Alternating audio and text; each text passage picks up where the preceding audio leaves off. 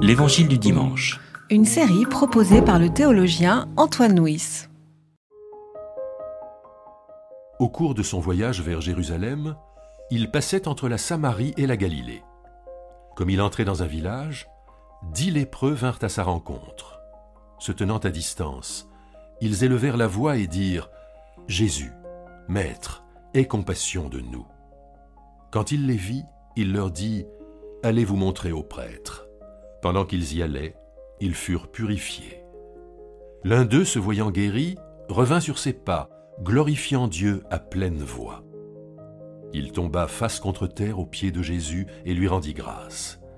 C'était un Samaritain. Jésus demanda, N'ont-ils pas été purifiés tous les dix? Et les neuf autres, où sont-ils? Ne s'est-il trouvé que cet étranger pour revenir donner gloire à Dieu? Puis il lui dit, Lève-toi et va, ta foi t'a sauvé.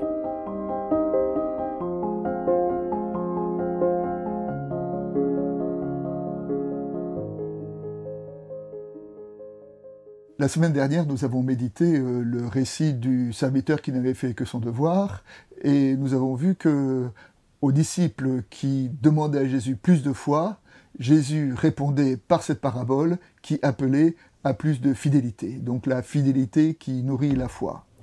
Dans ce passage-là, euh, ce n'est pas la fidélité, mais c'est la reconnaissance, la reconnaissance, l'action de grâce qui est le, moteur euh, de la foi. Alors euh, l'histoire est une histoire de guérison, la guérison de, de dix lépreux, mais nous voyons très vite que le thème de la guérison est presque secondaire dans le texte, puisqu'il est évacué en quelques versets. On nous dit simplement ils furent purifiés et que tout le centre, tout le, cœur de ce récit, c'est la réaction face à la guérison. Alors d'abord quelques mots sur la lèpre, dit lépreux. La lèpre était une maladie qui ajoutait au, mal de la maladie l'exclusion sociale. En effet, par peur de la contagion, les lépreux étaient condamnés à vivre euh, isolés. C'est la raison pour laquelle ils vivaient euh, ensemble, euh, loin de la, de la société en plus de la lèpre, à, la maladie, à l'exclusion, s'ajoutait enfin la culpabilité.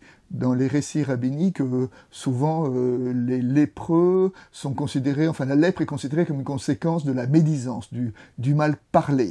Euh, à un moment, on parlait des lépreux comme étant des gens qui sont maudits de Dieu. Et tant et si bien que quand il guérissait la lèpre, ce qui était rarement le cas, mais quand il guérissait, il devait se montrer au prêtre, et c'est le prêtre qui leur permettait leur réintégration dans, le corps social. Si bien que dans ce récit, lorsque Jésus demande aux lépreux d'aller se montrer au prêtre, déjà, il préfigure leur guérison.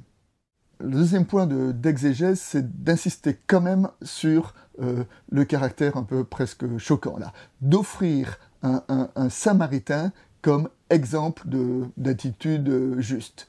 Et nous sommes dans l'évangile de Luc, et dans l'évangile de Luc, vraiment, on peut dire que Jésus fait de la théologie à coup de marteau, en donnant comme, comme exemple, comme exemple de foi, depuis le début de l'évangile, un centurion, celui dont un serviteur est malade, une femme pécheresse, celle qui lave les, les, cheveux, les pieds de Jésus avec euh, ses cheveux, euh, un collecteur des taxes, dans le parabole du collecteur des taxes et du pharisien, et maintenant euh, un pharisien, Vraiment, cet évangile est un évangile qui joue sur le paradoxe, sur le, le renversement. C'est ceux qui sont le plus éloignés qui sont plus proches, hein, et donc ça appartient à tous ces renversements, le petit qui est le grand, le dernier euh, qui est le premier, euh, le serviteur qui est le vrai maître. Les dix lépreux donc euh, vont voir Jésus et le texte nous dit que en chemin il s'avère qu'ils se trouvèrent guéris. Et à ce moment-là, dans le groupe des dix, il y a une scission qui s'opère entre neuf, neuf premiers qui courent aller voir le prêtre, et un. Un qui nous dit, il entend Jésus, lui dit, va voir le prêtre, en chemin il se trouve guéri, il réfléchit, il voit, et le texte nous dit qu'il fit demi-tour, et il est retourné voir Jésus en, rendant grâce à Dieu. Et bien d'une certaine façon, ce, ce Samaritain nous propose ici, là, les trois mouvements de la foi. D'abord, voir voir la trace de Dieu dans notre histoire et dans le monde. Ensuite, faire demi-tour. Faire demi-tour, euh, dans le Premier Testament, en hébreu, c'est le verbe qui évoque euh, la conversion, le changement de comportement, le changement de pensée. Donc, euh, demi-tour pour retourner vers Jésus et puis rendre gloire. Rendre gloire à Dieu.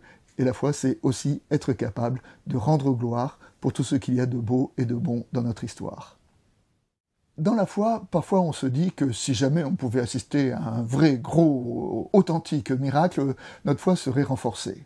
Alors on le pense, mais ce récit nous montre que bah, ce n'est pas tout obligatoirement le cas, car là il y a quand même dix lépreux qui euh, sont au bénéfice d'une vraie guérison, d'un vrai miracle.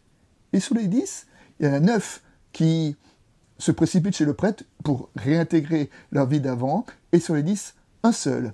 Un seul s'est retourné et un seul a, converti sa guérison en, foi.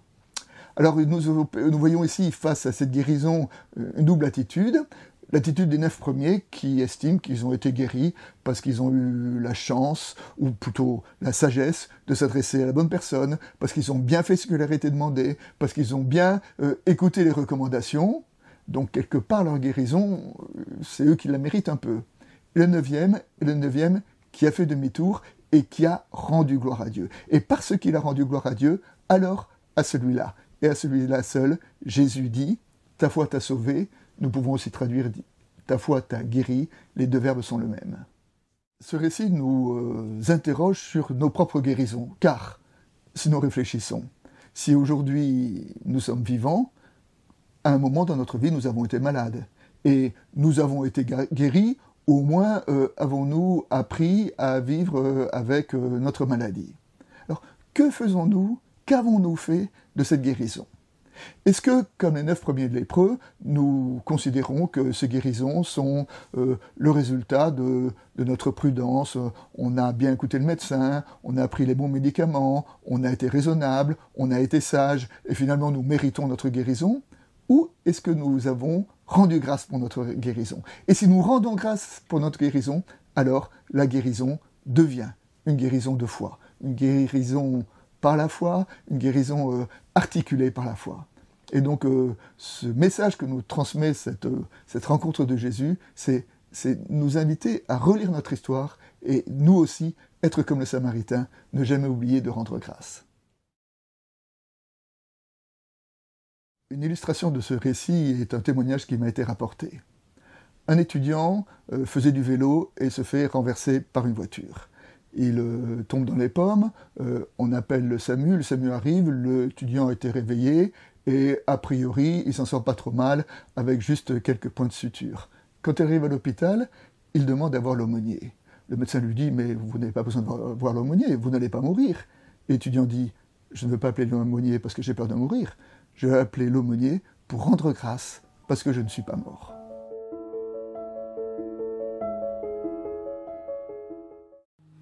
C'était L'Évangile du dimanche. Une série de regards protestants. Enregistrée par Antoine Nuis. Voix off, Dominique Fano-Renaudin.